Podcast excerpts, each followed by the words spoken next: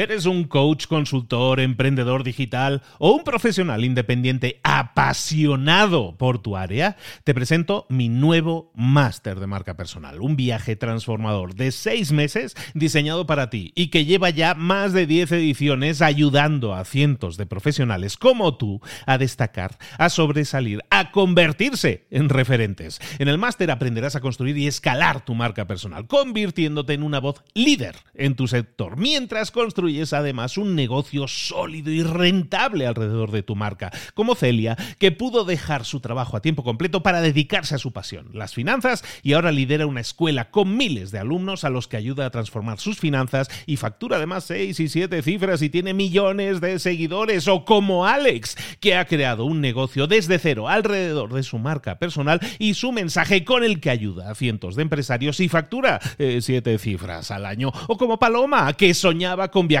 por el mundo y que ahora vive como nómada digital con cientos de miles de seguidores y más de 17.000 alumnos. Gracias al máster, su sueño pasó de ser una idea a una realidad rentable y reconocida. Este es el momento de que tú también dejes tu huella, de influir y de vivir por fin de tu pasión. Visita librosparaemprendedores.net barra marca y descubre muchas más historias de éxito de gente que confió en nuestro método. En junio comenzamos además la nueva generación y añadimos más novedades, más servicios y más soporte que nunca.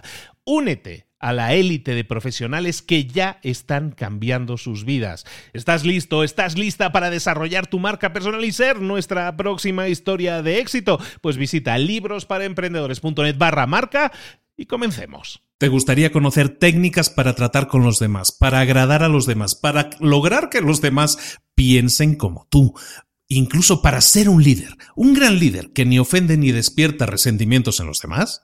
Si es así, te propongo ni una, ni dos, ni tres técnicas. Te propongo 30 técnicas diferentes, todas ellas dentro de este libro para emprendedores que vamos a ver hoy, que se llama, bueno, es famosísimo, seguramente has oído hablar de él. Se llama Cómo ganar amigos e influir sobre las personas. Comenzamos.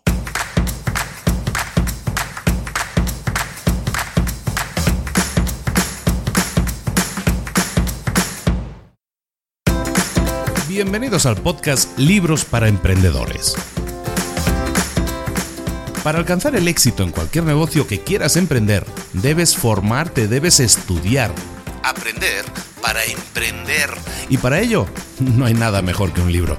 En el podcast Libros para Emprendedores te ayudamos de tres maneras. Primero, seleccionando los mejores libros del mercado para ayudarte a emprender, a mejorar en tu emprendimiento. Segundo, te ofrecemos gratis un resumen de los puntos más valiosos explicados en cada libro. Y tercero, te damos finalmente pasos a seguir para poner en práctica todas esas lecciones aprendidas y así poder acortar tu camino hacia el éxito ya sea marketing, ventas, liderazgo, emprendimientos, mentalización, eh, vamos a analizar lo mejor de lo mejor, de los mejores libros del mercado y te lo vamos a dar todo bien masticadito y listo para ser aplicado. Soy Luis Ramos, empresario y emprendedor, y voy a acompañarte, si me lo permites, en este camino. Sin más, comenzamos.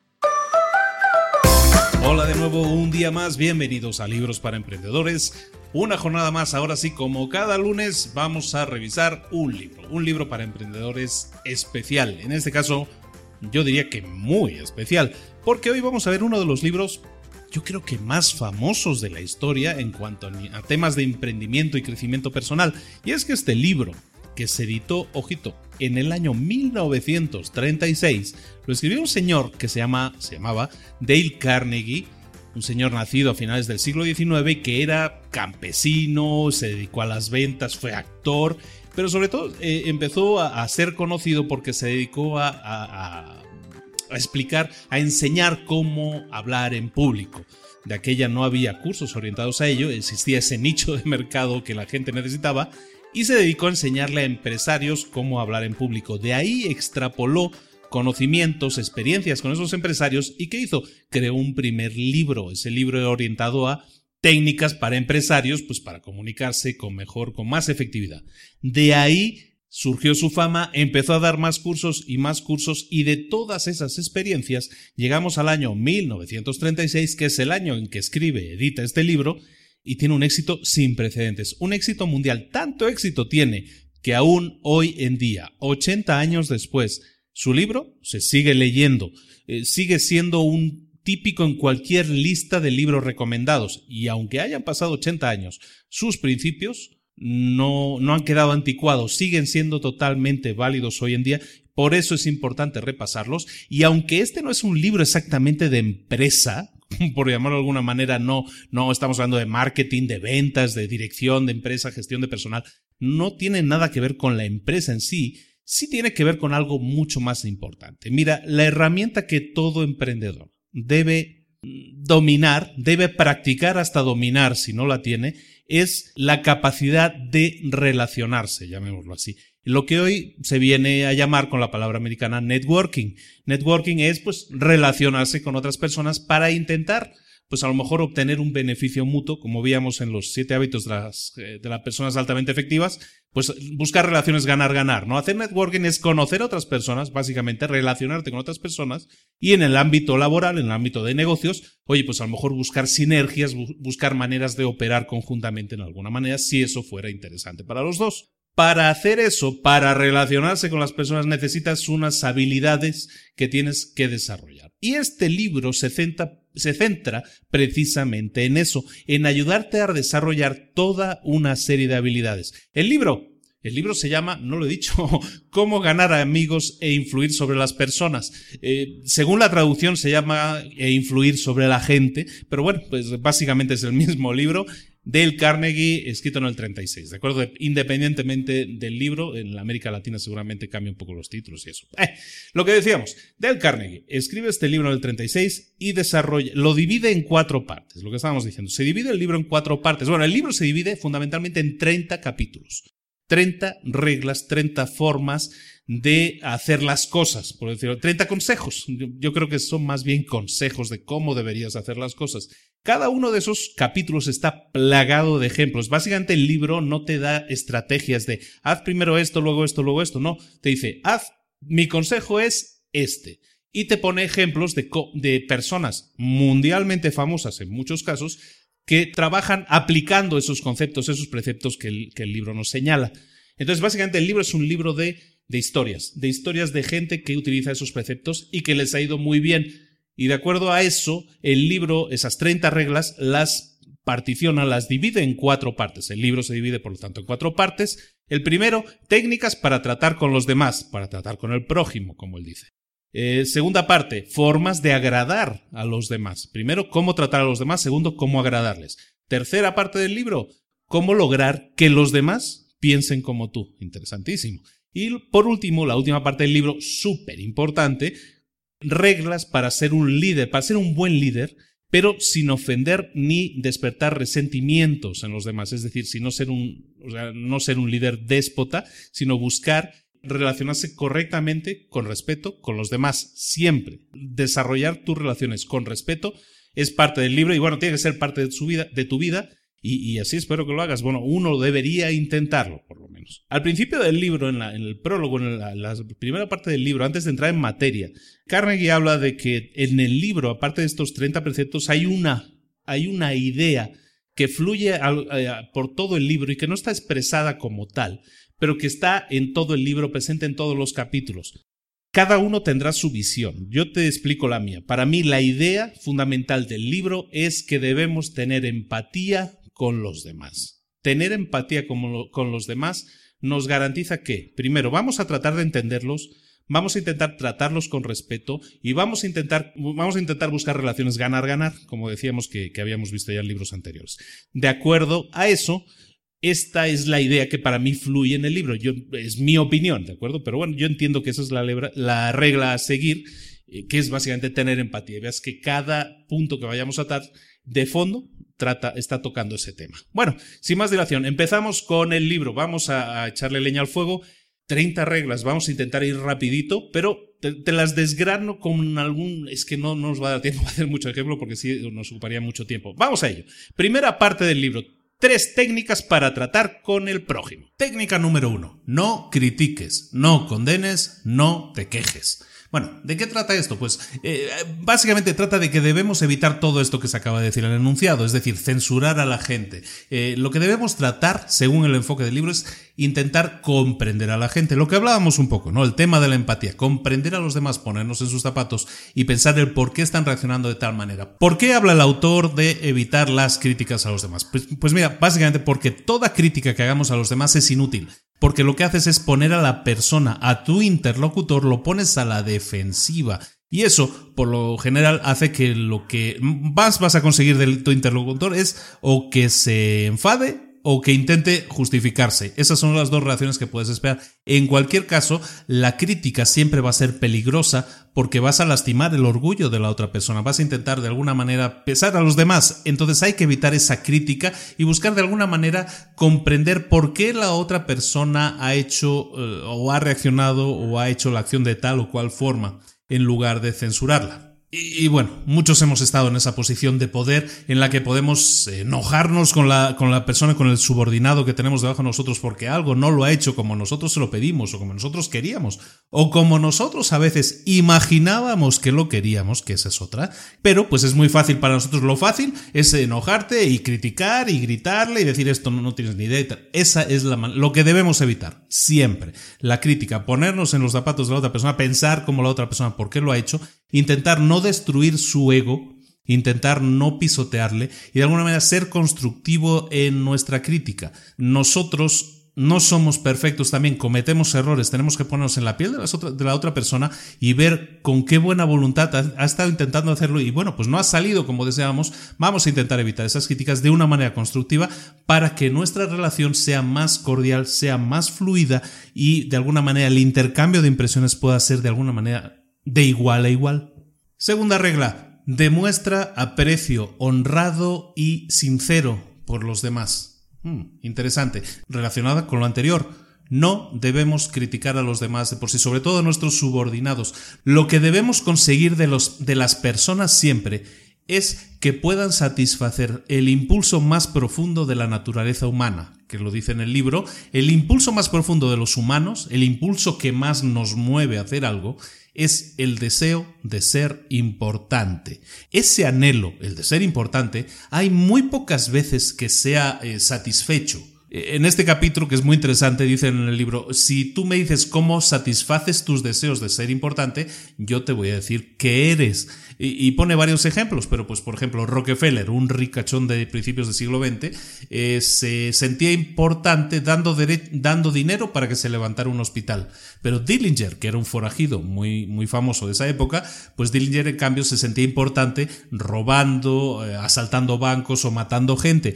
Claro, eh, los dos se sienten importantes a su manera, pero cada uno lo complace ese deseo de ser importante de una manera, digamos, constructiva o de una manera destructiva. Lo que tenemos que buscar es maneras constructivas de conseguir que los demás se sientan importantes. ¿Cómo no hacerlo?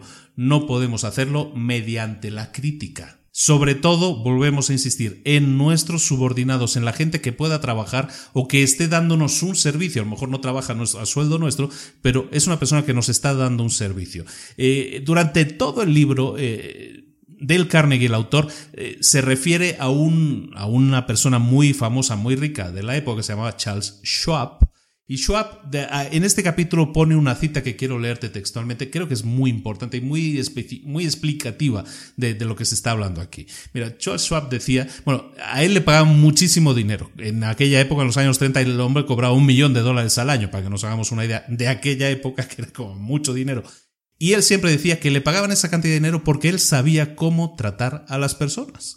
Tan simple como eso. Y este hombre, que, pagaba, que era tan bien pagado porque sabía tratar a las personas, decía lo siguiente.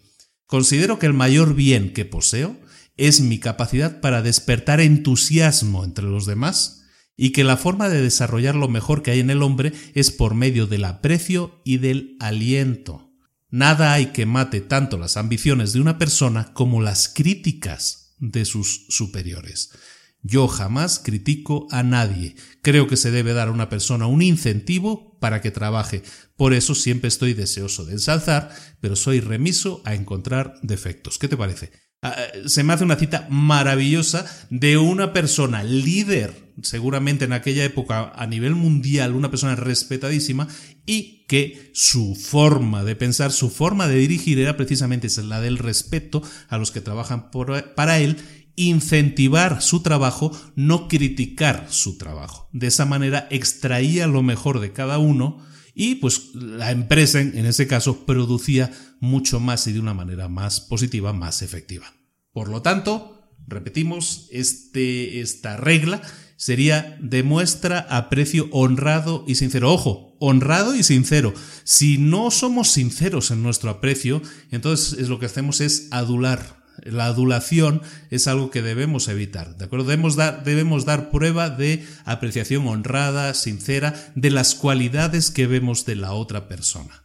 Y por último, la tercera técnica fundamental para tratar con los demás es la regla que dice despierte en los demás un deseo vehemente ¿Qué es esto de un deseo vehemente? Bueno, esta palabra de un deseo vehemente, vehemente es un deseo muy, muy, muy grande, muy exacerbado, ¿no? ¿De qué estamos hablando aquí? Despertar en los demás un deseo, un deseo muy grande, eso se consigue de una sola forma. Solo hay una sola forma de despertar un gran deseo en los demás y esto es hablando acerca de lo que quiere el otro. Ojito con esto, esta regla es importantísima tanto para las empresas como para los eh, vendedores que estén trabajando en una empresa, porque tenemos que centrarnos en lo que nuestro cliente quiere. Debemos centrarnos en lo que nuestro comprador quiere, en sus deseos. Si conseguimos ofertar algo que toque esa fibra, que toque esos deseos, tendremos el cielo ganado. Habremos vendido, habremos cerrado nuestra venta, habremos incrementado nuestros beneficios. ¿Por qué? Porque estaremos pensando en los demás. En el libro lo pone, y recordemos, un libro escrito en los años 30 es tan válido hoy en día, porque habla en el libro, pues eh, me llegan cartas todos los días de bancos o de, o de proveedores, y en todos ellos hablan de, del que está escribiendo, ¿no? Pues el banco, pues queremos, para conservar nuestra posición permanente en el mercado, para, para que seguir siendo el número uno del mercado, eh, necesitamos, Siempre, o no siempre, pero la, la mayoría de las veces muchas empresas se centran en ellas mismas. Somos la mejor empresa. Hablan de ellas mismas, siempre. Si en vez de hacer eso se enfocaran en analizar primero quién es su cliente, hablar con él, entrevistarlo y preguntarle, oye, ¿qué necesitas?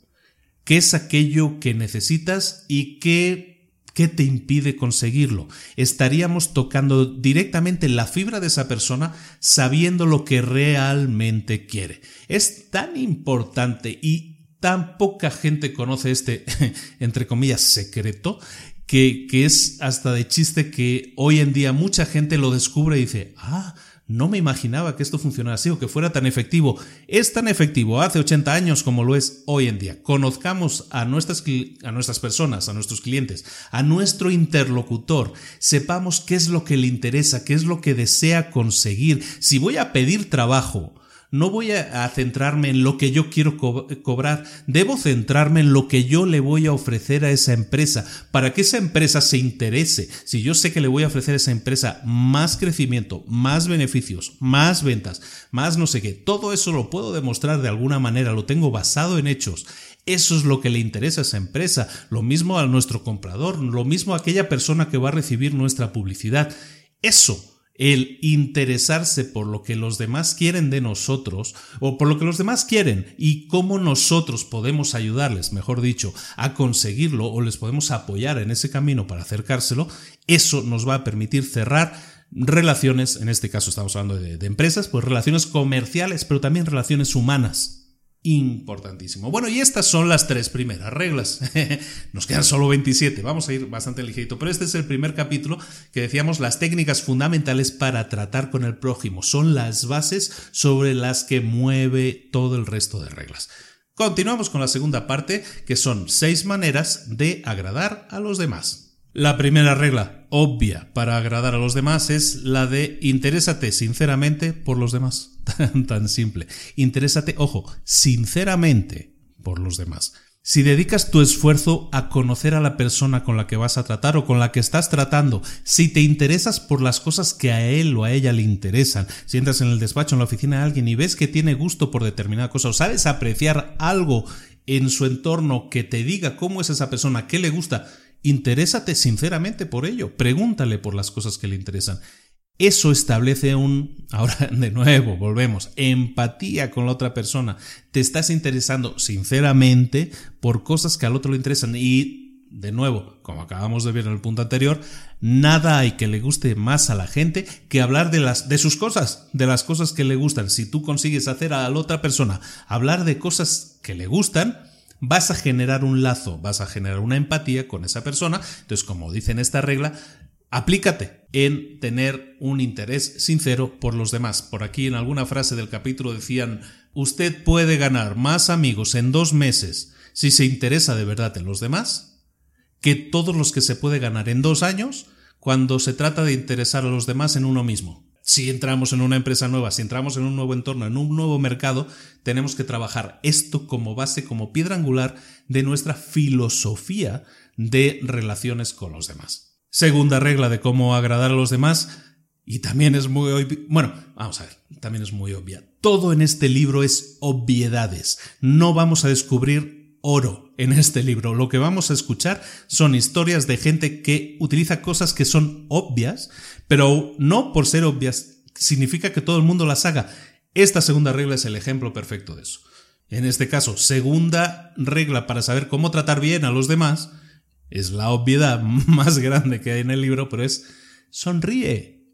Sonreír es una manera sencilla de causar una buena primera impresión. Recuerdo haber dado una charla hace algunos años en el que hablábamos de estos porcentajes, te los cito más o menos de memoria, pero en la comunicación con los demás, en nuestra comunicación con los demás, hay porcentajes de importancia. Lo que decimos, las palabras que salen de nuestra boca, tienen una importancia muy relativa.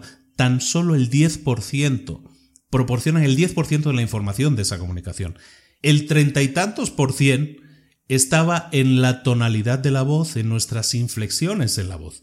Pero el sesenta y tantos por ciento de nuestra comunicación se basa en nuestra expresividad. Por eso a veces hay tantos problemas cuando nos comunicamos por teléfono. O peor todavía, cuando lo hacemos por escrito. ¿Cuántos malentendidos no habremos tenido cuando hemos enviado un mail y, nos han, y se, han, se han enfadado porque pensaban que nosotros estamos eh, gritándoles? Eh, eso nos ha pasado siempre. ¿Por qué? Porque la palabra por sí misma tiene una información muy limitada. Nuestras entonaciones de la voz, eh, lo que sería hablar por teléfono, aumenta, enriquece eso, pero solo es un 30% más. Un 60% más está en nuestra expresividad corporal. La sonrisa es lo primero que tenemos que trabajar. ¿Por qué? Porque la expresión de nuestro rostro es lo más importante, mucho más importante que lo que decimos, que lo que ponemos, que cómo vamos peinados, nuestra presentación, nuestra tarjeta de presentación va a ser siempre nuestra sonrisa, nuestra expresividad, una sonrisa sincera, ¿no? Hay gente que parece que sonríe y le están estirando con, con hilos la cara, ¿no? O sea, vamos a intentar practicar la sinceridad también en nuestra expresividad. Que no tienes ganas de sonreír, esfuérzate en hacerlo. Ah, decía Tony Robbins en alguna de sus charlas y en muchos de sus libros, habla de eso, ¿no? Que muchas veces si tenemos una expresión abatida, a lo mejor estamos con los hombros caídos porque estamos tristes, apesadumbrados, estamos preocupados por algo. Si cambiamos nuestra postura, elevamos los hombros, los echamos hacia atrás, elevamos nuestra cara, nuestra frente y nos forzamos a sonreír, ponte ahora mismo, si estás abatido, si estás triste, mírate el espejo ahora mismo y fuerza a sonreír. Se genera automáticamente cosas dentro de tu cuerpo si te fuerzas a sonreír, aunque realmente no estés contento, que te van a cambiar la actitud simplemente forzando la postura. Por lo tanto, como dice en el libro, si no tienes ganas de sonreír, da igual, fuérzate a sonreír. Y otra forma de controlar el tema de la sonrisa, pues tiene que ver con tu actitud ante la vida, con la forma en la que piensas. Cambia tus formas de pensar a formas positivas. No nos adentramos mucho en esto para no extendernos, pero básicamente sonriamos, echémosle sonrisa a la vida y si no tenemos ganas, nos forzamos a hacerlo hasta que nuestra actitud interna también cambie. Siguiente técnica para tratar con la gente, otra también muy obvia, muy fácil de seguir, pero que requiere un mínimo de esfuerzo por nuestra parte, y es aprenderte el nombre de la persona con la que estás hablando y mencionar su nombre. A nadie le gusta nada, a ver, a nadie le gusta nada más en este mundo que escuchar su propio nombre, su propia voz. Si a todos los hombres lo que más les gusta es escuchar su nombre o hablar de ellos, en este caso que hablábamos antes también, pues lo que tenemos que hacer es esforzarnos siempre. Cuando nos presentan a alguien, oye, este es Paquito, este es Pepito, este es Juanito, oye, Apréndete los nombres de esas personas, esfuérzate en, hacerlo. Hay ejercicios mnemotécnicos para ello, a lo mejor sí es interesante, podemos hablar un día de ellos también. Hay, hay muchas temáticas interesantes en el sentido, pero básicamente es esfuérzate en saber el nombre, memorizar el nombre de la persona con la que estás hablando y utiliza ese nombre en la conversación. A nadie, le, te digo, le encanta más que escuchar su propio nombre. Si tú sueltas el nombre de la otra persona en una, conversación, inmediatamente el otro, la otra persona, ¡pum!, se activa. ¿Por qué? Porque está saben que están hablando de, de, sus cosas, como veíamos en las técnicas anteriores. A nadie le gusta, a todos les gusta que hablen de ellos, hablar de sus cosas. No hay nada más personal que el nombre de uno. Debemos aprendernos el nombre de la otra persona y utilizarlo. Siguiente técnica, la cuarta regla sea un buen oyente, debe ser un buen oyente. Anima a los demás a que hablen de sí mismos. Como ves, estamos dando vueltas a lo mismo, pero estamos enriqueciendo ese acto de conversar con los demás. ¿Cómo? Escuchando más que hablando. Como dicen en el libro, para ser alguien interesante, primero tienes que interesarte. Tienes que escuchar a los demás, tienes que animar a los demás a que hablen de sí mismos. Si empiezan a hablar de algo que ellos que les interesa, tienes que preguntar, profundizar más en esa en ese algo de lo que te estén hablando para que sigan hablando de ellos. Te garantizo que si lo haces así muchas veces lo habrás visto, en realidad, aunque tú no hayas hablado mucho de ti mismo, si has dejado hablar al otro, el otro va a salir contentísimo como decimos, a, todo el mundo le gusta hablar de sí mismos. Si tú le animas a tu interlocutor a ello, esa persona va a estar contentísima y cuando tú te vayas va a decir, este tipo es un tipazo, vamos, o sea, eh, qué simpático es, qué bien me cayó, porque porque te dejó hablar de ti mismo. Entonces, esfuérzate en eso, esfuérzate en ser un buen oyente antes de hablar de ti mismo. Solo habla de ti mismo si te lo preguntan, si te invitan a ello, si la otra persona se siente ahora en desequilibrio porque hombre, hablé mucho de mí, hábleme un poco de ti. Y tú de esa manera, si estás invitado a ello, entonces hazlo, pero de una manera cordial y sin, sin, ser, sin intentar imponerte, pero siempre por defecto, escucha a los demás, interésate, profundiza, o sea, no escuches como estoy aquí escuchando, pongo la oreja y nada más, sino mira los ojos. Ese tipo de aseveraciones que acompañan la conversación del otro, más preguntas que profundizan, todo eso ayuda a que la conversación para el otro sea enriquecedora, feliz y transcurra con ganas de más. Y de alguna manera, la siguiente regla, la regla número 5, que dice hable siempre de lo que le interesa a los demás, pues de alguna manera redundar sobre lo mismo. Busquemos siempre temas, o sea, si, si animamos a la otra persona a hablar de sí misma y descubrimos un tema que le interesa, del que quiere hablar, profundizar, si yo tengo un amigo, eh, que tengo un amigo que le gustan mucho los caballos, pues eh, si yo le animo continuamente, sé que ese es su tema, pues cada vez que le veo yo le voy a preguntar sobre caballos, como que, pues cómo le ha ido, qué, qué animales ha visto, es veterinario, pues a lo mejor qué animales ha estado trabajando, curando, eso a él le va a producir ganas de seguir hablando. Y por muy cansado que haya llegado a la reunión o por muy desganado que haya llegado, hablar de lo que a él le gusta es importante, entonces dejemos hablar siempre de lo que le interesa a la otra persona. Y la última regla, la regla número 6 de cómo tratar a las personas, es la regla de cómo hacerse agradable entre las personas instantáneamente. Para ello, lo que debemos hacer es obedecer esta ley. Haz que la otra persona se sienta importante y hazlo rápidamente. Si obedecemos esta ley, nunca nos vamos a ver en aprietos. Si la obedecemos, tendremos incontables amigos y mucha felicidad. Trata siempre de que la otra persona se sienta importante. Y si alguna vez tienes que interrumpir a otra persona, hazlo siempre de una manera educada. Lamento molestarlo, tendría usted la bondad de, quisiera hacer usted, me, me quisiera hacer usted el favor de, tendría usted la gentileza, gracias por favor, todas esas cortesías que a lo mejor hoy en día suenan un poco de modé, en realidad son importantes porque hacen sentir a la otra persona importante. Le estamos pidiendo permiso para y la otra persona nos lo va a conceder o no, pero seguramente nos lo conceda porque la estamos haciendo sentir importante. Como decíamos hace un rato, todos nosotros tenemos un deseo profundo de sentirnos importantes. Si tú eres capaz de alimentar ese deseo en tu interlocutor, en la persona con la que estás hablando, eres capaz de hacerla sentir importante, esa persona está feliz. Y con esto ya hemos visto la segunda parte del libro, que como decíamos son seis reglas, seis reglas para agradar a los demás. Hablábamos de, básicamente, como has visto, son muy repetitivas en el sentido de que todas son de halagar para hacer sentir a tu interlocutor importante. Veíamos las seis reglas, interésate sinceramente por los demás, sonríe, recuerda que para toda persona su nombre es el sonido más dulce, Sé un buen oyente, anima a los demás a que hablen de sí mismos, habla siempre de lo que interese a los demás y la última regla, la que estábamos viendo ahora, haga que la otra persona se sienta importante y hazlo sinceramente. Y ahora continuamos con la tercera parte del libro, la más larga, 12 capítulos, 12 reglas que vamos a ver también bastante rápidamente. Esta tercera parte, recordamos, es lograr que los demás piensen como tú.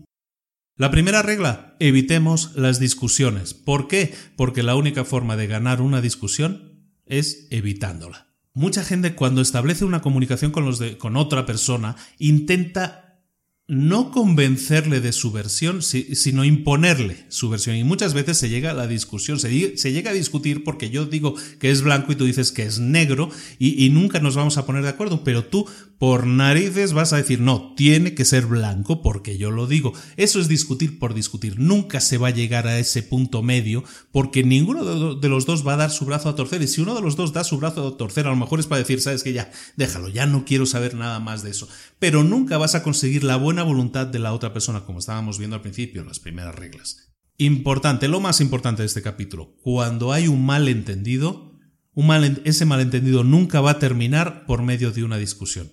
Solo puede terminar de una manera, mediante el tacto, mediante diplomacia, conciliando y con un deseo sincero de apreciar el punto de vista de los demás. Lo veíamos en el primer libro de los siete hábitos de la gente altamente efectiva. Buscar el ganar-ganar, la empatía con la otra parte. Aceptar el desacuerdo, pero buscar una solución. Hay un eslogan muy bueno que sale en el libro, muy divertido, que dice, cuando dos socios siempre están de acuerdo, es que uno de los dos no es necesario, uno de los dos sobra y está muy bien, porque está bien que haya desacuerdos, pero hay que intentar solucionarlos, buscar vías de entendimiento. ¿Cómo hacerlo? Pues controla tu carácter, controla ese pronto que tienes. Si te pones a gritar a dar golpes en la mesa, seguramente de esa manera, a lo mejor se acaba la discusión en ese momento, pero no habrás ganado nada, probablemente habrás perdido. Vamos a buscar áreas de acuerdo. Intenta pensar, analizar con cuidado las ideas de los demás, de tus oponentes, intenta buscar ese punto común. Lo que debemos buscar es sentar las bases de un futuro acuerdo, de una tercera vía si fuera necesario.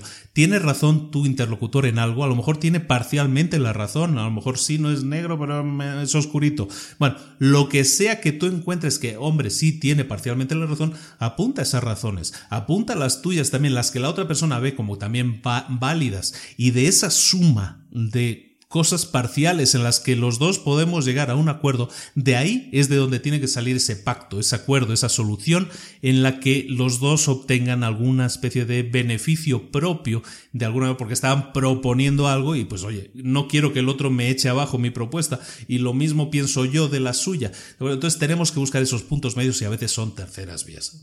De nuevo, la única forma de salir ganando de una discusión es evitarla. Segunda regla, y relacionada con esto que estábamos viendo, es demuestra respeto por las opiniones ajenas. Jamás le digas a una persona que está equivocada. Cuando le dices a una persona que está equivocada, le estás dando una bofetada, una bofetada a su inteligencia, a su orgullo, al respeto por sí mismo. Lo único que vas a conseguir con eso es que esa persona esté pensando en ese momento, desde ese momento, cómo te va a devolver la bofetada, el ojo por ojo. Nunca, por Dios, nunca empieces una frase diciendo te voy a demostrar tal y tal y tal cosa. Te pones en una posición de superioridad e intentas ya imponerte sobre los demás. Evítalo. Por ejemplo, si alguien dice algo y tú sabes o crees positivamente que está equivocándose, que dice algo que, que, no es así, que no está bien, oye, nunca le digas, no, estás equivocado, eso no es así, porque pues le estás hiriendo el orgullo. Prueba a utilizar métodos indirectos. Nunca le telegrafíes que vas a corregirles. En cambio, dile cosas como, pues mira, yo la verdad pienso de otra forma. A lo mejor me equivoco, ¿eh? quizás me equivoco, pero a veces, mira, y me equivoco mucho, ¿eh? pero pues si me equivoco quisiera corregirme. Mira, vamos a examinar los hechos. Mira, según mi visión, esto es así. ¿Cómo lo ves? Si tú empiezas una frase así, ya no estás pisando al otro, te está diciendo, espera, yo creo que es así, pero a lo mejor estoy equivocado. Normalmente me equivoco, ¿eh? o sea, puede ser. Si lo haces de esa manera, es una manera no agresiva de intentar corregir al otro. Y a lo mejor tú estás equivocado. Es que tienes que pensar de esa, de esa manera. Igual que el otro se piensa que tiene la razón, a lo mejor eres tú el que se piensa la razón, pero tú no tienes toda la información. Entonces, intenta manejar las discusiones o las posibles diferencias, digámoslo así, de eh, criterio empezando de esa manera. Quizás me equivoque, yo la verdad me equivoco mucho, me equivoco siempre, pero yo creo, o como yo lo veo, o mi experiencia, me, eh, mi experiencia me ha pasado esto. Si lo haces de esa manera, es una manera no agresiva de exponer tu versión a los demás y de una manera no agresiva también poder incluso llegar a un punto medio, un punto de entendimiento o a lo mejor la otra persona te corrige porque realmente a lo mejor tú estás equivocado. Eso también se vale, también existe. De hecho, y relacionado con esto que te acabo de decir, sería la tercera regla. La tercera regla es, si estás equivocado, admítelo rápido y enfáticamente. Es decir, si te equivocaste, eh, debes admitirlo al momento, no callártelo y hacerlo además muy ostentoso, muy visible. Porque si nosotros reconocemos nuestros errores primero, antes de que nos los echen en cara,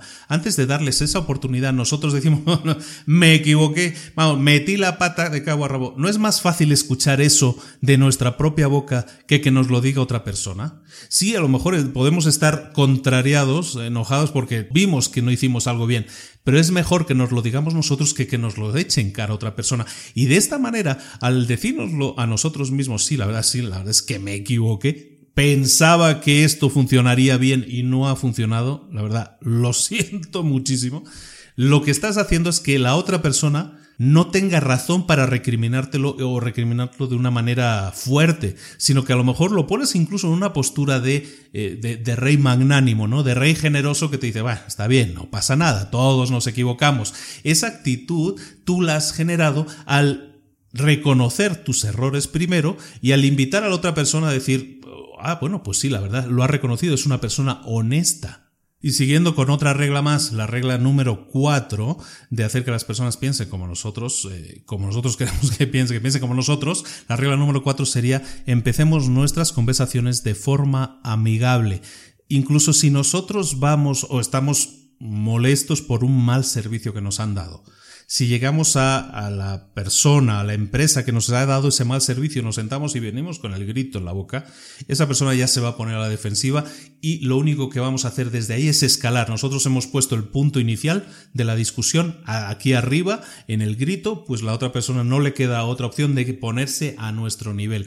En cambio, si nosotros empezamos, como dicen aquí, con una gota de miel, es decir, empezamos dulcemente, oye, la verdad sí vine a tu servicio porque me lo recomendaron mucho, eh, muchos amigos han trabajado contigo y el servicio ha sido siempre excelente, la gente ha estado muy satisfecha. Si tú empiezas de esta manera, estás pavimentando ese camino que a lo mejor era rocoso, estás pavimentándolo para que eh, sea mucho más fluido todo. Si a continuación le dices, oye, mira, te quisiera comentar una situación que, que, pudiera ser molesta pudiera ser incómoda para tu empresa. Si lo haces así, oye, primero embadurnaste, pusiste el camino lisito, plano, con una gota de miel, como él dice, y, y, le has dicho cosas buenas de su compañía. Es decir, que tú de alguna manera respetas su compañía porque crees que realmente hace un buen servicio, te la recomendaron y tú viniste a trabajar con ella. Pero, oye, hay algo que no salió como tú esperabas, me gustaría indicártelo, quisiera comentarte un tema que, a lo mejor pudiera ser de tu interés, a ver si lo pudiéramos corregir. Si lo manejas de esta manera, empezando dulcemente, vas a conseguir muchos más resultados que si llegas pegándole una patada a la puerta, dando gritos, porque conoces a la situación, colocas a la otra persona en una posición incómoda en la que no puede reaccionar de una manera libre y, a lo mejor de una manera interesada. Una persona que lo hace por propia voluntad, recordemos, siempre una persona que hace las cosas por propia voluntad, si lo convencemos de que está en su mejor interés hacer tal o cual cosa, esa persona va a ser mucho más efectiva dando solución a ese problema. Si el problema se lo estamos planteando nosotros, no lo hagamos a gritos, no lo hagamos a golpes. Vamos a entrar, oye, la verdad, nos encanta tu trabajo, pero hoy hay un tema que quería comentar contigo. Hagámoslo de esa manera poniendo esa gotita de miel. La siguiente regla, la regla número 5, es la regla que llamamos de Sócrates. La regla de Sócrates se basa en, y este lo hemos escuchado también muchas veces, en, en, temas de ventas, sobre todo, viene de este libro, por lo menos la primera vez que yo lo leí fue en este libro, y se trata de conseguir una línea de síes, de, de, que la gente, nuestro interlocutor, diga sí. Hacerle una serie de preguntas que nosotros sabemos que su contestación va a ser sí, porque pues estamos, usted quiere que su matrimonio sea feliz, ¿verdad? Sí, pues usted quiere a lo mejor que, que su esposa esté contenta y satisfecha con no sé qué, no sé cuánto. Pues sí. Entonces, si vas consiguiendo esa serie de respuestas de esas, esa línea de síes, eh, va a ser más fácil que cuando llegues a la fase en la que tú estás cerrando algo, vendiendo algo, ofertando algo, si ya vienes de una línea de SIS, estás predisponiendo a tu interlocutor a que la siguiente respuesta que sea sea un sí. Por lo menos estás indicándole el camino. No quiere decir que, que, todo te vaya a decir que sí, porque las tres primeras preguntas dijo que sí, pero es más fácil, le va a costar mucho más decir no porque le va a sonar incluso peor que si ya vienes de una línea de síes. Entonces, a nivel de truco de interlocución, buscar el sí en la otra persona continuamente hasta llegar al punto, a la pregunta que más nos interesa y conseguir ese sí final que nos va a permitir a lo mejor pues cerrar una venta. Relacionado con este punto y relacionado con el tema de las ventas que, que, podemos utilizar mucho en el día a día, recordemos que siempre nos estamos vendiendo, ya seamos vendedores en una empresa de por sí, o como si somos, si estamos en cualquier otro tipo de puesto, siempre nos estamos vendiendo. Eso lo vamos a ver en un libro que vamos a ver muy pronto que se llama Vender es humano y que trata de eso. Nosotros nos estamos vendiendo continuamente. En la regla número 6 dice, permite que la otra persona sea quien hable más. Nosotros como vendedores de lo que sea que estemos vendiendo, debemos permitir que la otra persona sea la que hable más, aunque esté equivocada, como hemos visto en los casos anteriores. Si conseguimos eso, la, persona, si, si interrumpimos a la persona, mejor dicho, si interrumpimos a la persona que está hablando porque sabemos que está equivocada, lo único que vamos a hacer es que deje de prestarnos atención porque de nuevo, está hablando de sí misma, de su forma de pensar, de sus ideas propias, está expresando sus propias ideas. No debemos interrumpir esa línea eh, sino que a lo mejor debemos esperar a respetar su proceso y luego pues comentar las posibles cosas que tengamos que corregir o matizar de acuerdo a las reglas que hemos visto anteriormente. Pero lo importante es que siempre que tengamos que atender una queja, por ejemplo, de un cliente, debemos dejar que el cliente hable, se exprese, aunque no tenga razón, porque si le interrumpimos lo único que vamos a hacer es enojarle y por lo tanto interrumpir la comunicación, interrumpir los puentes que podamos tender para arreglar una situación problemática. La siguiente regla, la regla número 7, habla de cómo conseguir la cooperación de la otra persona, de la persona con la que estamos hablando. Esta regla número 7 dice que permite que la otra persona sienta que la idea sale de ella. Y esto es una sensación muy humana. A todos nos gusta pensar o nos gusta seguir ideas que han salido de nosotros mismos. Nos gusta pensar que somos el origen de las ideas. No nos gusta seguir a los demás o no nos gusta seguir órdenes de los demás por defecto. Siempre preferimos tener ideas propias porque siempre en nuestra cabeza son las mejores ideas. En este caso, eh, sobre todo, por ejemplo, en proveedores de servicios, lo que debemos intentar es dejar que la otra persona piense siempre que las ideas que estamos debatiendo parten de esa persona, salen de ella. Por ejemplo, en el libro pone un ejemplo y me parece muy válido que tiene que ver, era con un tema de un dibujante que hacía una propuesta de logos o diseños y pues uno llegaba con un, el, diseñador llegaba con su diseño terminado y la persona pues no, no me acaba de gustar, quiero otra cosa y le presentaba un nuevo diseño y mm, es que no me acaba de gustar, me gustaría otra cosa. Lo que hizo el diseñador es lo siguiente, él llegó con una serie de prediseños, de diseños en borrador y le dijo, mire, tengo estas ideas pero no están desarrolladas, no están terminadas. Quisiera que usted me ayudara con su opinión y me ayudara a terminarlas esa persona pues a lo mejor dio sus indicaciones para este diseño hazle esto, este hazle otro, este lo otro. ¿Qué pasó al día siguiente cuando llegó con las correcciones? El diseñador resulta que todos sus diseños fueron aceptados. ¿Por qué? Pues porque las ideas, entre comillas, habían partido del, del cliente, en este caso. Y lo único que hemos hecho nosotros es hacer parte del proceso al cliente. Al hacerlo parte del proceso, no, no que sea la parte creativa del proceso, nosotros vamos a, proponerle al cliente, pero a lo mejor una idea que le falte un acabado. Y en ese acabado, por ejemplo, en, el tema de la construcción de casas, un tema que me toca muy, muy directamente, yo muchas veces eh, vendo las casas en preventa y cuando lo hago, lo que, lo que hago es invitar a los clientes a personalizarlas. Ojo, dentro de unos límites. Si quieren añadir una serie de cosas y si tienen costos adicionales, se le presentan ellos lo pueden entender. Pero cosas que sí están dentro del, precio, como por ejemplo el tono de la madera, el, el, tipo de piso que, que, estemos colocando, si tenemos varios a elegir dependiendo de algún rango y todavía no está colocado o la madera todavía no está tintada y se pueda todavía escoger color, a los clientes les encanta, hace les hace sentir partícipes, hace que esa casa se sienta más suya, sobre todo en el caso de una casa que le estás vendiendo en teoría terminada. Cuando es una casa hecha a medida, el, proceso es diferente, ¿no? Pero en este caso que estás vendiendo una casa eh, terminada, si aún la tienes en fase en proceso, como es el caso normalmente que, nosotros buscamos, que es el de vender en preventa, siempre propongo hacer ese tipo de, de participación, ¿no? Que el cliente se sienta partícipe. Y la verdad nos funciona muy bien porque el cliente se siente bien, siente que esa casa es más suya y de alguna manera siente que las ideas han partido de ella. Al día siguiente, cuando tú vayas a entregarle la casa, si la casa la has entregado de alguna manera siguiendo un modelo ya estaba terminada, el cliente es más probable que le encuentre defectos que si esa casa la has hecho de alguna manera haciéndole al partícipe. ¿Por qué? Porque pues al llegar el día de la entrega el cliente va a decir, no, pues está como yo quería. ¿Por qué? Porque se va a fijar precisamente en esos puntos que él ha aportado, que él ha personalizado de la casa. Bueno, es un ejemplo como cualquier otro, pero pues lo, lo aporto en cuanto a mi experiencia. La siguiente regla, una regla que también me ha tocado a mí muy de cerca. La regla número 9 eh, habla de, de, que debemos tratar honradamente de ver las cosas desde el punto de vista de la otra persona. Hablábamos al principio de la empatía, ¿no? Debemos ponernos en los zapatos de la otra persona, ver las cosas desde el punto de vista de la otra persona. ¿Por qué? Muchas veces nos puede pasar que con un cliente, con alguien con el que estemos tratando, un proveedor, eh, eh, impone una serie de cosas que a nuestro parecer a lo mejor no tienen sentido. Lo que debemos intentar es ponernos en la piel de la otra persona y pensar, ¿por qué me está pidiendo esto? ¿Cuál es la razón? A lo mejor nosotros no entendemos el por qué. Oye, pues ¿por qué lo quiere en papel de este color o en papel de esta manera? ¿O por qué lo quiere de esta otra manera cuando yo le estoy proponiendo una cosa que a mi juicio es mejor?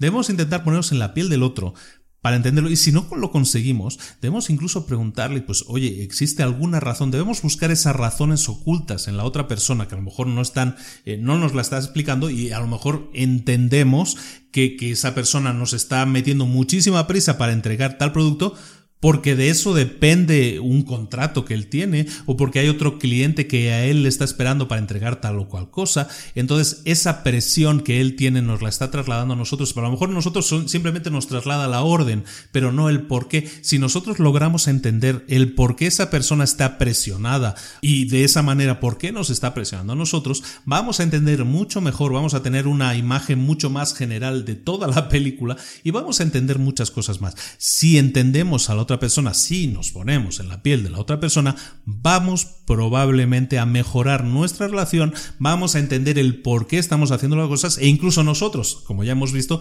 vamos a hacer las cosas de mejor gana, por, también por el gusto de darle placer a nuestro cliente en el sentido que vamos a darle eh, una solución a su problema ahora que lo conocemos y que tiene un sentido para nosotros el por qué nos pide las cosas de tal o cual manera. La siguiente regla, la regla número 9, sería muestra simpatía por las ideas y deseos de la otra persona. Por ejemplo, en el trato con nuestros clientes, si una persona llega con una queja, llega molesta, ¿cómo debemos actuar en ese caso? Debemos actuar con simpatía por su situación. ¿Cómo hacerlo? Pues por ejemplo, diciéndole, o sea que yo no le puedo culpar por sentirse como se siente. Si yo estuviera en su lugar, eh, sin duda, pensaría o sentiría de la misma forma? Si tú empiezas una frase de esa manera, le estás indicando a, esa persona que sientes empatía por él, que estás poniéndote en su piel. Y lo que las tres cuartas partes de las personas que tú te encuentras cada día por la calle o con las que tratas cada día, lo que buscan es simpatía. Dales esa simpatía, dales ese reconocimiento de que, de que alguna manera estás de acuerdo con lo que ellos sienten porque no hay otra forma de sentirse que esa forma de sentirse es la correcta, les estás dando simpatía y por lo tanto te van a tener respeto y cariño y van a interesarse por ti porque sienten que tú te interesas por ellos. Existe esa rey, esa esa, rey, esa ley de reciprocidad entre las personas por la cual si tú das, vas a también a recibir, ¿no? Lo que llaman, los hindúes llaman el karma, ¿no? O sea, recibes lo que das, ¿no? Si tú das cariño, respeto, la gente te va a dar cariño y respeto. Eso es así. Entonces, si tú estás respetando lo que la otra persona llega, aunque sea molesta, la otra persona va a decir, oh, pues usted es una persona muy amable, usted es una persona muy comprensible, usted sí que me entiende, ¿no? Esa típica frase. No como esa otra persona. Si buscamos esa empatía, vamos, vamos a recibir respeto también y de alguna manera eso va a servir de plataforma para buscar una solución, como hemos visto ya en otras reglas anteriores. La siguiente regla, la regla número 10, dice apela a los motivos más nobles. ¿A qué se refiere? Eh, se refiere en el capítulo, es un capítulo muy corto, se refiere a que la gente normalmente tiene dos razones para hacer una cosa, dos. La primera razón es una que puede parecer buena, digna, y la segunda razón es la verdadera. La gente se mueve por esa verdadera razón. Intenta a lo mejor decirle a los demás, no, hombre, mi, mi, razón eh, para hacer esta cosa es porque yo quiero ayudar a los demás, porque a mí me gusta el medio ambiente, pero luego la verdadera razón de muchas personas no es esa, sino que es una razón verdadera que a lo mejor es mucho más egoísta, porque los seres humanos, no olvidemos, somos egoístas, ego pensamos en nosotros mismos. De esa manera, lo que nosotros tenemos que hacer es ser lo suficientemente inteligentes para que, aunque detectemos la verdadera razón por la que una persona está haciendo las cosas, eh, no la mencionemos, sino que si la persona dice, no, es que yo lo hago por un motivo muy elevado, pues sí le vamos a dar la razón y vamos a decirle, sí, efectivamente, su, vamos, usted lo está haciendo por ese motivo, ese motivo muy noble.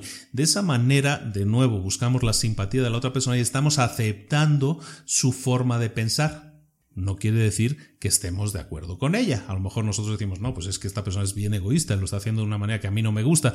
Pero si la otra persona dice, no, yo no, yo no lo hago por eso, yo lo hago porque por ayudar a los niños, el hambre en el mundo bueno, está muy bien. Ah, no, pues para ayudar en el hambre en el mundo usted tiene que hacerlo de tal o cual manera. Es decir, vamos a aceptar la versión bonita que esa persona nos da y vamos a irnos con esa versión, vamos a acompañar a esa persona, aunque nosotros sepamos por dentro que lo que mueve a esa persona es algo a lo mejor mucho más egoísta o no tan bonito de comentar. Pero de esa manera tenemos a la otra persona contenta, satisfecha y sintiendo que nosotros empatizamos de nuevo con ella. La siguiente regla tiene que ver con sobre todo en, el tema de las ventas, vamos a ver capítulos enteros desarrollando esta idea.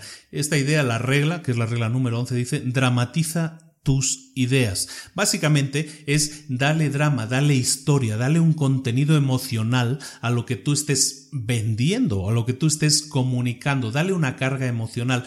Vamos a ver en otros libros cómo explicar, cómo hacer lo que llaman los americanos el storytelling, ¿no? El explicar historias pero hacerlo de esa manera enriquecedora que a la gente le gusta. A la gente le gusta escuchar historias, la gente entiende a través de historias. Por eso los libros tienen éxito, por eso el cine tiene éxito, los dibujos animados, todas esas cosas tienen éxito. ¿Por qué? Porque nos explican valores o, cosas que nos puedan suceder o historias, pero nos lo explican con esa historia, con esa carga dramática que hace que a nosotros esas ideas nos entren mejor. Entonces, lo que debemos intentar, y no vamos a centrarnos mucho en eso, porque lo vamos a ver en, libros que se dedican exclusivamente a eso, vamos a ver eh, cómo eh, educar, cómo transmitir con historias. Pero básicamente lo que dice, todo viene de este libro también, cómo darle carga dramática. Tenemos que pensar cómo darle carga dramática a lo que nosotros decimos para que así la persona se sienta partícipe, se sienta que está escuchando una historia, una película, en vez de explicar las bondades de un producto, vamos a explicar una historia de cómo se siente cuando uno va el fin de semana a tal lugar. Nos cambia totalmente y en vez de decir eh, beneficios eh, técnicos, estamos hablando de historias de beneficios mentales, psicológicos para esa otra persona, que es mucho más fácil que le lleguen y que lo entienda y que compre o que se beneficie de lo que nosotros le estamos transmitiendo. Y la última regla de este, de este apartado es lanza contacto un reto amable. De lo que trata aquí es de cuando ninguna otra cosa nos funcione, lo que debemos hacer es conseguir que se hagan las cosas estimulando la competencia. Estimular la competencia, ojo, no es algo que tengamos que estimular en un sentido monetario. Cuando queramos que se hagan las cosas, por ejemplo, tenemos un equipo de trabajo, nuestra empresa, nuestra fábrica, lo que sea que estemos haciendo, no esté dando los resultados que nosotros esperábamos y ninguna otra cosa funciona, ni la empatía ni el tacto, parece que nada funciona, probemos con estimular la competencia. ¿Sabes qué? Tengo un equipo que hace 12 coches en un día o hace 12 piezas en un día y tenemos la otra ronda, el otro equipo que solo está haciendo 10. Si yo estimulo esa competencia de una forma positiva, a lo mejor una forma directa, oye, ¿sabes que el otro equipo hace 10 y tú haces 9?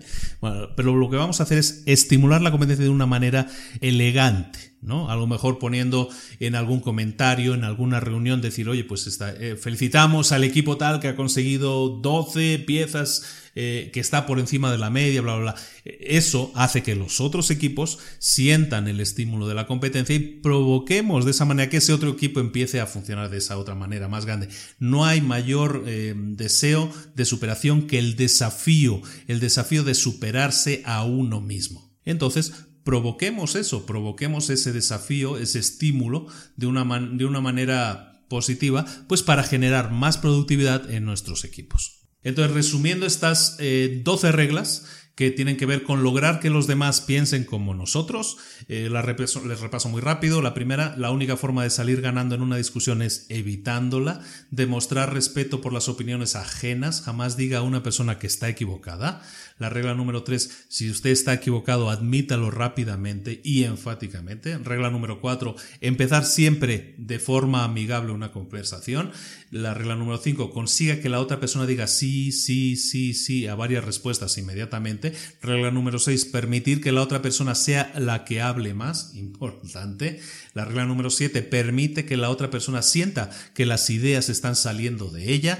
Regla número 8, tratar honradamente de ver las cosas desde el punto de vista de la otra persona. Regla número 9, mostrar simpatía por las ideas y deseos de la otra persona. Regla número 10, apele a los motivos más nobles que la otra persona esté expresando. Y la regla número 11, dramatiza, dale historia, dale eh, sentimiento a tus ideas. Y la regla número 12, lance un reto, un, un reto amable para intentar buscar la superación. Y con eso llegamos a la cuarta parte, la última parte, cómo ser un líder, cómo cambiar a los demás sin ofenderlos y sin despertar resentimientos. Son nueve puntos, muchas cosas ya las hemos comentado, están basadas en cosas que ya hemos visto, entonces vamos a ir más o menos rápido. La regla número uno para ser un buen líder es empezar siempre con un elogio y un aprecio sincero. Si vamos a echar una bronca a una persona que trabaja para nosotros, que estamos hablando ahora de liderazgo, si estamos enojados o molestos con algo, empecemos primero con un elogio, empecemos elogiando a esa persona,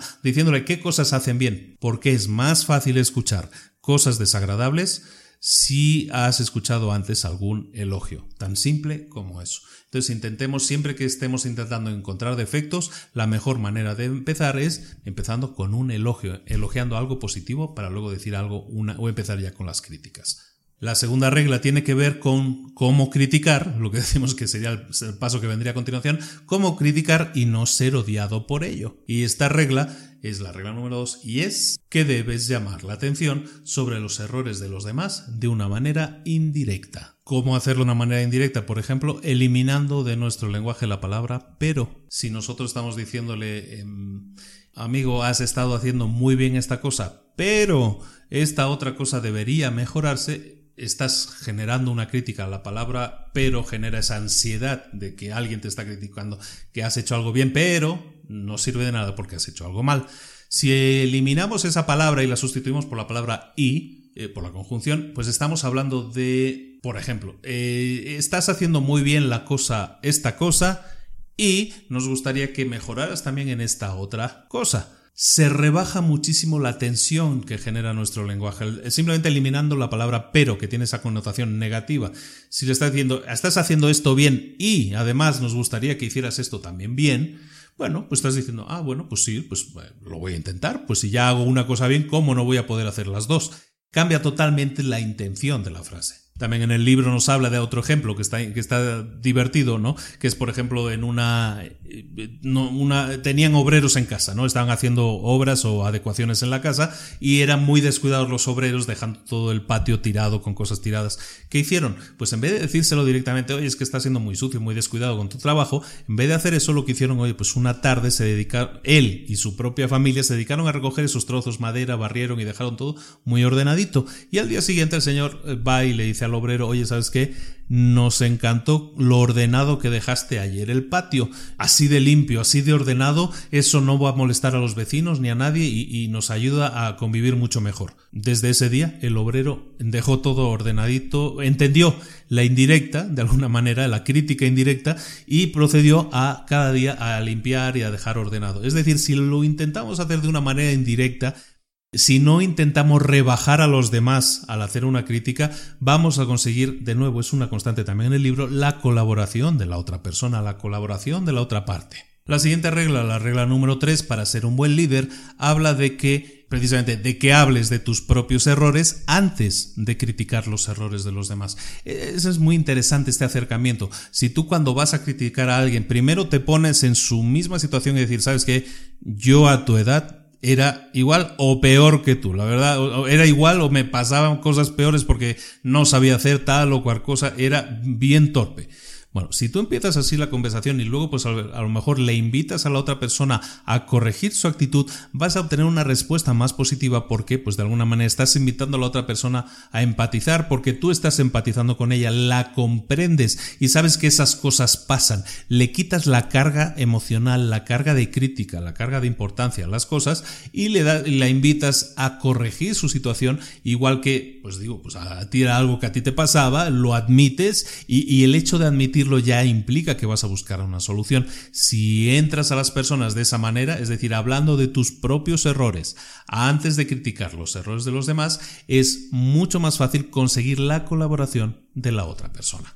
A la hora de verbalizarlo, y así estamos dando paso a la regla número 4, a la hora de verbalizar con la otra persona lo que nos gustaría, nunca demos órdenes. Regla número 4, haga preguntas en vez de dar órdenes. Es importante hacerlo de esa manera. ¿Por qué? Porque al no dar una orden, si damos una orden, de nuevo estamos imponiendo nuestra voluntad, eso va a generar una posición defensiva en la otra persona. Si en vez de eso preguntamos a la otra persona, de alguna manera estamos dándole a, opinar, ¿no? O sea, si tú le preguntas a alguien, oye, ¿qué, te parece si hiciéramos esto? ¿Qué te parece si el muro fuera de más altura para así prevenir? ¿Qué te parece si corrigiéramos la pintura porque no ha quedado bien del todo y se nos puede quejar el cliente? Si procedemos de esa manera preguntando, realmente estamos invitando a la otra persona a hazlo. Le estamos diciendo hazlo, ¿no? Porque creemos que es lo mejor porque el cliente nos, si no, nos va a exigir un cambio. Pero si dice, ¿sabes qué? No quedó bien la segunda mano de pintura, ¿Qué te parecería si hiciéramos una tercera mano para que la cosa quedara bien blanca, bien limpia y no tengamos ninguna queja del cliente? Si lo haces así, no estás dando una orden, no te estás poniendo por encima de él, sino que estás a su mismo nivel, le estás diciendo, oye, ¿qué te parecería si hiciéramos esto? Y aparte le das el razonamiento de por qué se lo estás pidiendo. Y es porque el cliente, si no, nos va a exigir un cambio o, vamos a perder más tiempo después, ¿no? Si lo haces de esa manera, vas a conseguir mucha más colaboración. La siguiente regla, la regla número 5, aplica mucho, sobre todo en el caso de despidos. Por ejemplo, en el libro se, se, explica, se dan ejemplos en ese sentido, en caso de despidos. La regla número 5 dice que permitamos que la otra persona salve su propio prestigio. Nosotros como líderes, como jefes, puede haber ocasiones en que, tenga, y pongo el mismo ejemplo, tengamos que despedir a gente. Si, si lo hacemos de una manera abrupta, brusca, lo que vamos a hacer es romper la, la credibilidad que tiene esa persona para sí misma. Vamos a de alguna manera despreciarla, porque un despido no deja de ser de alguna manera una falta de aprecio, ¿no? Pero si nosotros a la hora de despedir a la gente eh, pues intentamos hacerlo de una manera más considerada, con más tacto, diciéndole, pues sabe qué, señor tal, usted ha trabajado muy bien, eh, hemos estado muy contentos cuando le enviamos a tal puesto y la verdad lo hizo de una manera eh, muy interesante, consiguió unos buenos resultados. La verdad queremos hacerle saber que, que nosotros como empresa nos hemos sentido orgullosos del trabajo y nos ha representado adecuadamente. Eh, estamos seguros de que donde quiera que trabaje lo va a hacer de una manera exitosa y va a contar siempre con todo nuestro apoyo y colaboración y no queremos que lo olvide. Esa manera, estamos despidiéndole. pero le estamos chuleando un poco todas las cosas que ha hecho bien y esa persona va a entender, si quiere, hay personas que les cuesta a veces, se ciegan, ¿no? Eh, tienen un pronto muy, muy así, pero lo que vamos a intentar es que esa persona entienda que, ahora nuestra única posibilidad es que, que, tenga que marcharse porque a lo mejor es un problema económico la empresa, cada uno tiene ese problema, no puede ser, o que era un trabajo temporal y simplemente es un trabajo temporal y sabíamos que tenía un fin. Pero esa persona se marcha con la sensación de que no la hemos dejado en la estacada, que si hubiera más trabajo seguiríamos contando con ella y la sensación con la que se va es eh, muy diferente y de alguna manera cumplimos con esta regla número 5 que es que permitimos que esa persona salve su propio prestigio. La regla número 6 dice, elogia el más pequeño progreso, elogia todos los progresos, sé caluroso en la aprobación y generoso en tus elogios. Es muy florido el lenguaje a veces, ¿no? Básicamente nos está diciendo que, que, les estimulemos a las personas que trabajan con nosotros, que, que elogiemos sus, eh, sus pequeños triunfos para que de esa manera estimulemos a esas personas hacia el triunfo. Es mucho mejor elogiar que censurar.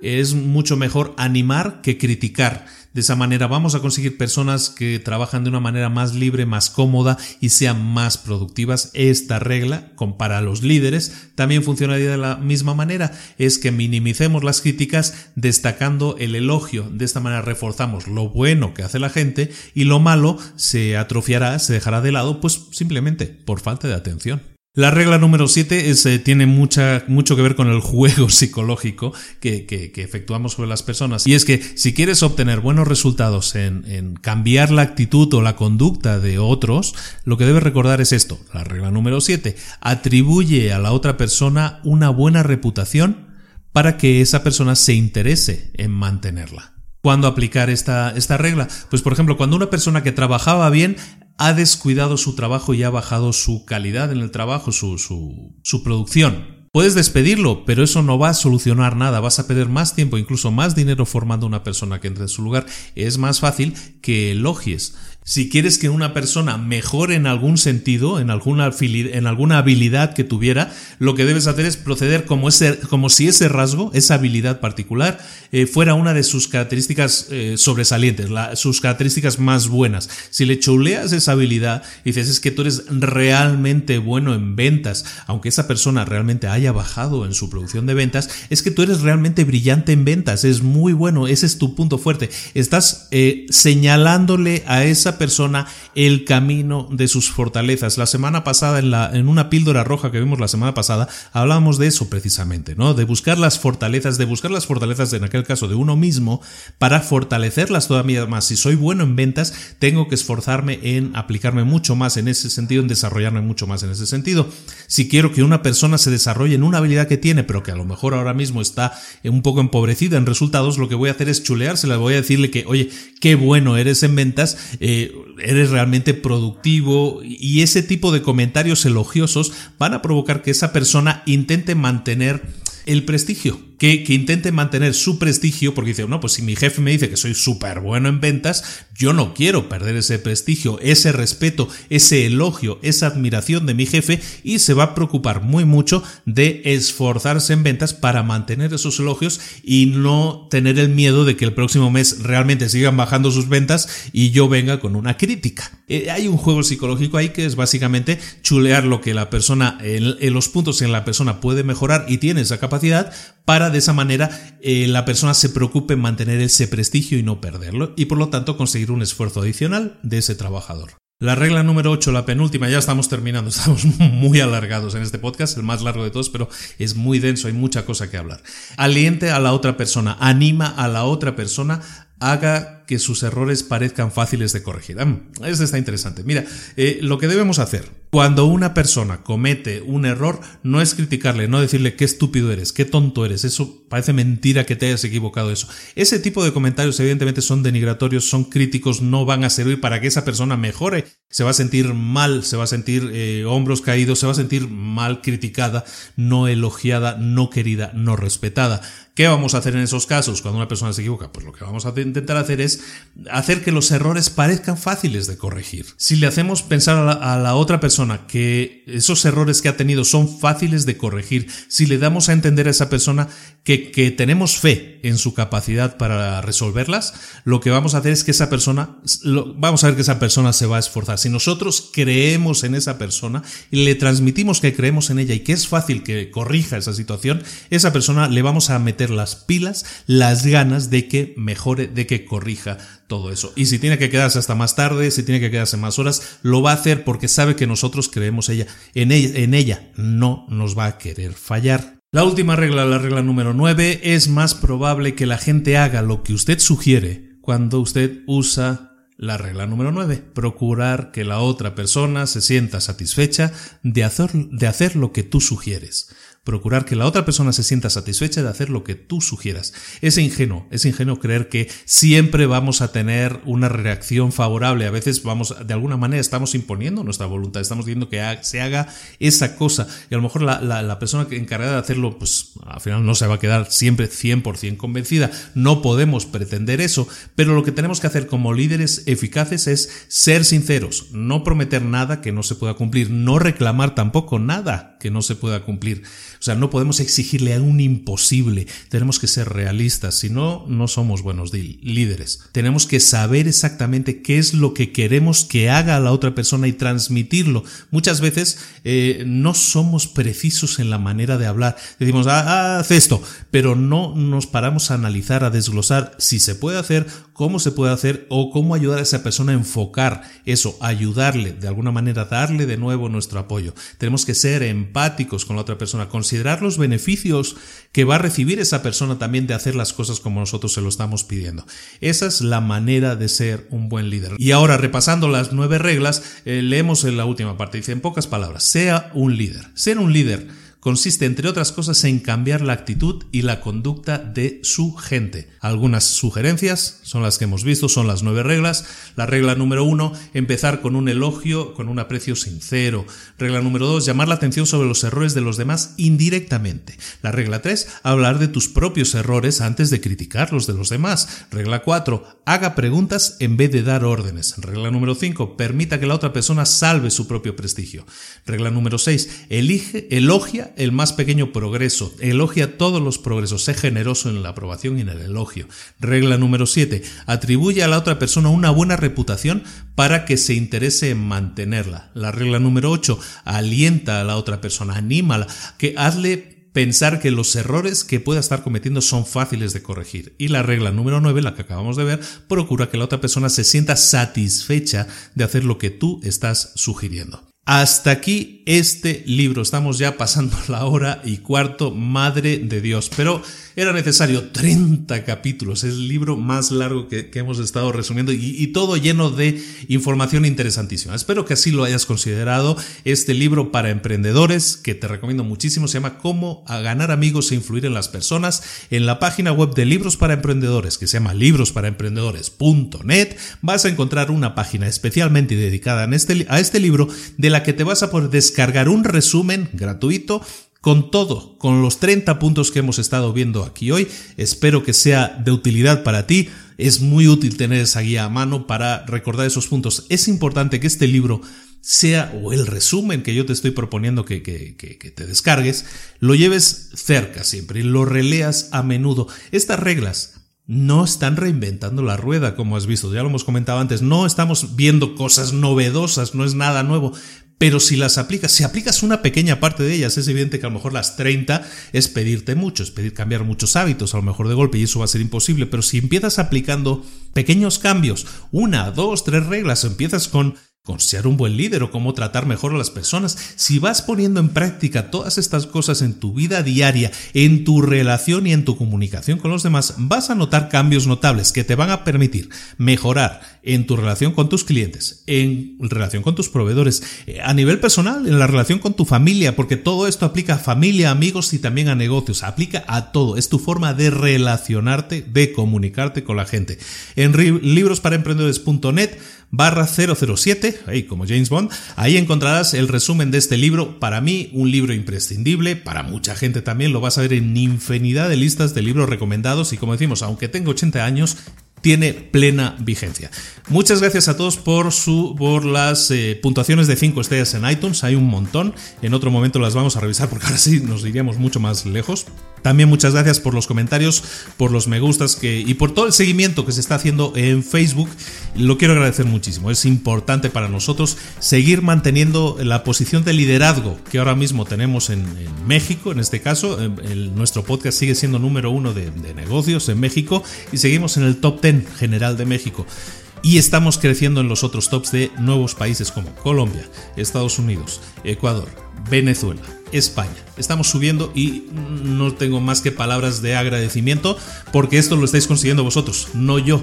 Vosotros sois los que estáis apoyando a través de iBox con todos los decenas de comentarios que tengo en iBox, en Facebook, los likes, todo eso nos ayuda porque, siempre te lo digo, no a mí expresamente, ayuda a los demás porque cuanta más gente conozca este podcast, más gente se puede beneficiar. Este podcast es gratuito, los resúmenes son gratis, yo no gano nada con ellos, simplemente la, posibilidad de comunicarme con más gente que tiene las mismas inquietudes que yo y compartirlas de alguna manera y, decirles, oye, yo leí este libro, a mí me fue muy bien o me ha ayudado en tal o cual cosa y eso es lo único que estamos haciendo aquí y es lo único que yo pretendo, ¿de acuerdo? De nuevo, muchas gracias a todos, nos vemos esta próxima semana el jueves con otra píldora roja, espero que también sea de tu interés y la próxima semana, el próximo lunes, con otro nuevo libro para emprendedores. Me llamo Luis Ramos, ha sido un placer estar contigo durante esta hora, durante esta hora y 20 minutos y nos vemos la nos vemos en un próximo capítulo. Muchas gracias por tu atención, hasta luego, un saludo. Chao.